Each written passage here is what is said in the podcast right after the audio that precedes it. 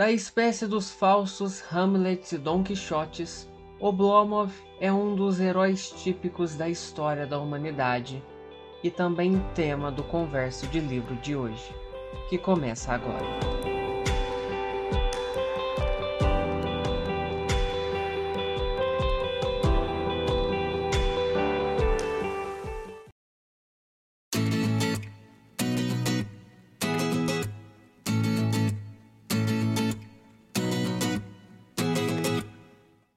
O livro Oblomov, do autor Ivan Goncharov, conta a história de um latifundiário russo preguiçoso e apático, pouco hábil na observação do que o cerca. Ilya Ilyich Oblomov passa seus dias deitado, mesmo sabendo que sua fazenda está à beira da falência. A mera ideia de se levantar, agir e enfrentar o mundo causa tanto desconforto ao protagonista que a inércia acaba sendo o motor de sua vida. Ele permanece no sofá, não importa o que aconteça à sua volta. Quando foi publicado em 1859, apenas dois anos antes da abolição da servidão na Rússia, o romance alcançou um enorme sucesso. Prova disso foi a forte influência que teve sobre a língua russa o termo, aqui traduzido para oblomovismo, tornou-se uma palavra usada para descrever um caráter indolente. No sofá, Oblomov se sente protegido de tudo o que não consegue administrar, desde funcionários que parecem estar roubando seu dinheiro até emoções primordiais, como o afeto e o amor. Ele é um herói de roupão, desprovido de vontade que vive alheio a tudo. Debaixo de toda letargia e imobilidade, no entanto, existe uma alma boa e pura, que precisará entender o que o mundo espera dele e o que ele pode oferecer ao mundo, para não perder sua chance de amar. Escrito com humor e maestria, Goncharov retrata a aristocracia russa diante desse fim iminente da servidão, por meio do personagem principal. O autor imagina uma resistência passiva aos ideais de produtividade que chegam à Rússia em meados do século XIX. Nas ações do personagem, apático a ponto de abandonar o trabalho, os amigos e os livros, além de dilapidar o dinheiro da família, o protagonista passa a vida esperando. Sente-se constantemente apavorado com a possibilidade de precisar tomar alguma atitude para participar do mundo real, até o dia em que o amigo de infância decide ajudá-lo a conhecer o amor. Esse livro retrata com indulgência e ironia a elite russa às vésperas de uma mudança radical.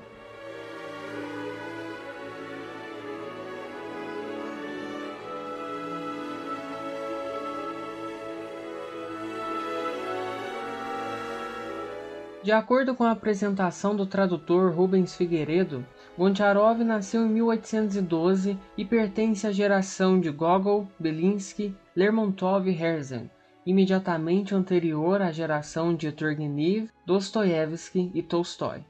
Situa-se, portanto, no momento em que os membros da inteligência literária russa começam a empenhar suas obras de modo mais consciente e incisivo num debate incomum sobre os destinos do país. Em poucas palavras, tratava-se de compreender por meio do ensaio da ficção as transformações decorrentes da acelerada introdução das relações capitalistas numa sociedade com arraigadas tradições agrárias, tidas como arcaicas. A forma peculiar que essa reflexão assume nas obras russas corresponde à novidade do problema histórico geral vivido naquele meio. E, mediante a prosa que Goncharov nos apresenta no livro, a gente tem quase uma visão dramática, como se fosse mesmo de atuação dos personagens ao longo das cenas, ao longo dos espaços, ao longo dos diálogos. A maneira que Oblomov encontra para exprimir esse tipo de questionamento consiste em contrapor um senhor de terras indolente. Oblomov a um dinâmico empreendedor capitalista, o alemão Stolz. E isso é uma jogada sensacional do autor, porque Goncharov ressalta essa opção por um personagem não russo que dialogava ali com a figura da Europa Ocidental para encarnar a figura que se contrapõe ao protagonista. Publicado apenas dois anos antes da abolição da servidão na Rússia, porque essa abolição ocorreu em 1861. O livro foi publicado em 1859. Esse livro surgiu no momento em que a polêmica generalizada acerca das perspectivas do país dava sinais de que estava ganhando uma feição mais agressiva. De um lado, o governo do czar Alexandre II se dedicava com afinco a implementar as reformas de cunho modernizador, ou seja, introduzir essas formas capitalistas na matriz histórica russa. Do outro lado, o movimento revolucionário, em curso pelo menos desde os decembristas de 1821, assumia uma dimensão mais radical sob o influxo da militância dos jovens intelectuais, conhecidos como os Homens dos 60. E esse é o tema do romance Pais e Filhos do Turgenev, publicado logo em seguida, em 1862. O livro em questão, Oblomov, suscitou um rico debate no qual se destacou um longo artigo nominado O que é Oblomovismo. O autor, Dobrolibov, foi justamente um dos homens de, dessa época, dos 60, e embora sua obra tenha sido escrita entre 1857 e 1861, ele morreu muito novo, isso representou um marco na vida cultural russa ao lado dos seus companheiros Pissarev e Chertynevsky. Nesse seu artigo, O que é o Oblomovismo, ele esforçou para definir o caminho e significado dos principais tipos sociais da Rússia, visto por esse prisma do romance do Goncharov. O, no personagem principal, ele identificou a manifestação mais acabada do homem supérfluo, tipo humano representativo da antiga elite russa, já delineado em outras obras como a de Pushkin e Lermontov. Assim, quer no material que constitui sua fonte, quer na maneira como foi recebido e assimilado, Oblomov é um livro imerso em seu tempo e que dele extrai sua força e seu alcance. E, na verdade, parece que isso é um fruto de uma demorada reflexão. Em 1849, dez anos antes do lançamento, Goncharov publicou numa revista o texto que mais tarde viria a ser o capítulo 9 da primeira parte do romance. Na ocasião, trouxe o título de Episódio de um Romance Inacabado, mas na redação final do livro se intitulou O Sonho de Oblomov. Isso, esse capítulo é uma pintura pastoral do mundo patriarcal dos senhores de terra. O ponto de vista infantil adotado por Goncharov e a luz idílica e nostálgica que incide sobre todos os detalhes descritos contribui para transpor os personagens e os cenários para uma dimensão mítica.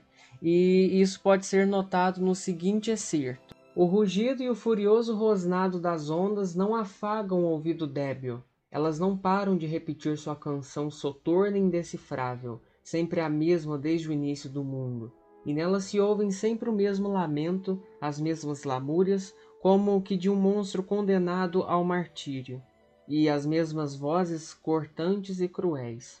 Pássaros não gorjeiam em redor, apenas umas gaivotas emudecidas, como que condenadas a pairar tristemente perto da praia e a rodar acima da água.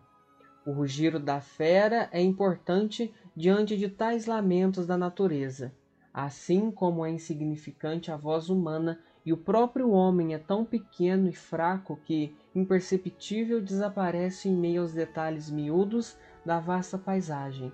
Por isso, talvez seja tão penoso para ele contemplar o mar.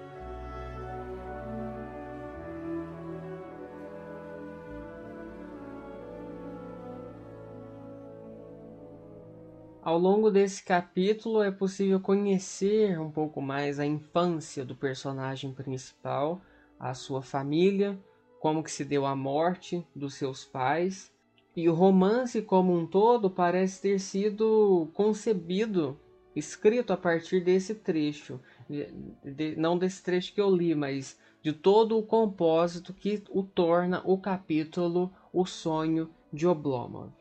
E com essa estilística, com essa técnica, o autor se revela justamente com esse livro um prosador consciente.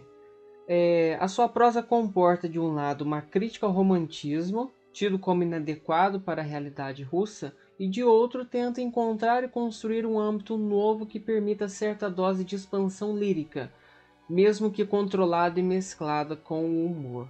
A contraposição dos personagens constitui o principal eixo estruturador do romance. Por exemplo, os pares, Oblomov e Stolz, aquele seu amigo alemão, Oblomov e seu criado Zakar, Olga e Agáfia Olga é a mulher pela qual ele se apaixona. Agáfia é a governanta de Olga. Além disso, o, todos esses diálogos que os capítulos vão desenhar ao longo da história, como eu falei, possuem marcações quase teatrais, porque há muito drama, há muita comédia, há muito exagero por parte ali da atuação da de cada personagem. Quando o Oblomov se apaixona por Olga, os dois entram ali num, num looping infinito de retribuição, de reciprocidade entre um gostar ou não do outro.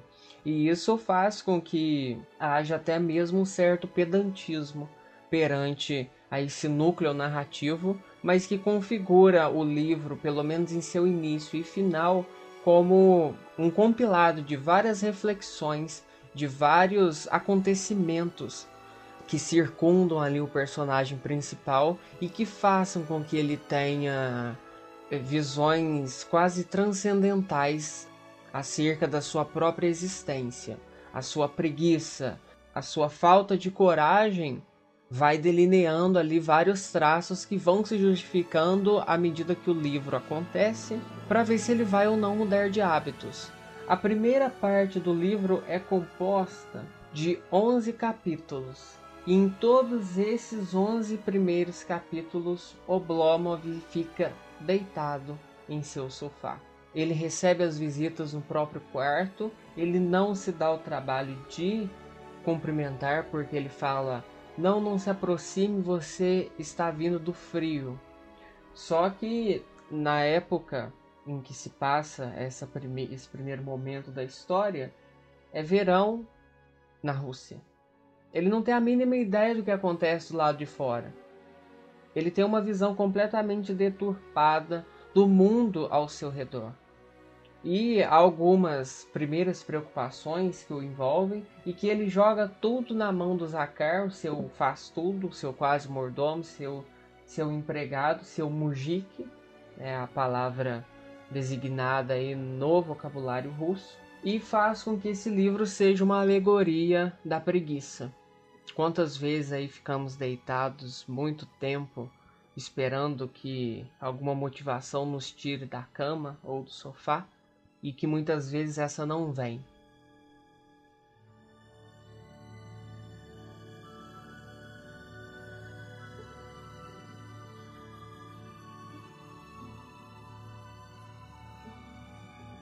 A editora que trouxe primeiramente esse livro para o Brasil foi a Kozak Naif, em uma edição de luxo.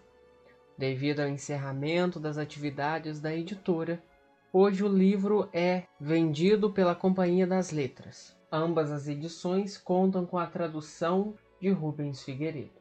Esse foi o Converso de Livro. A gente volta na próxima segunda. Antes de encerrar o seu player de podcast, aguarde até o final do episódio para ouvir uma citação do livro.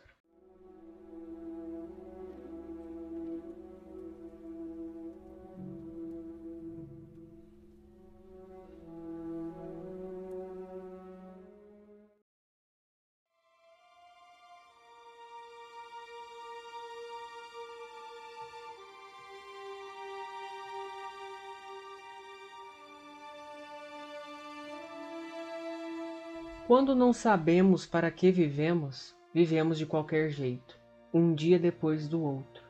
Ficamos contentes porque o dia terminou, porque a noite terminou e até no sono sou engolido pela maçante questão de saber para que vivi aquele dia e para que vou viver o dia seguinte.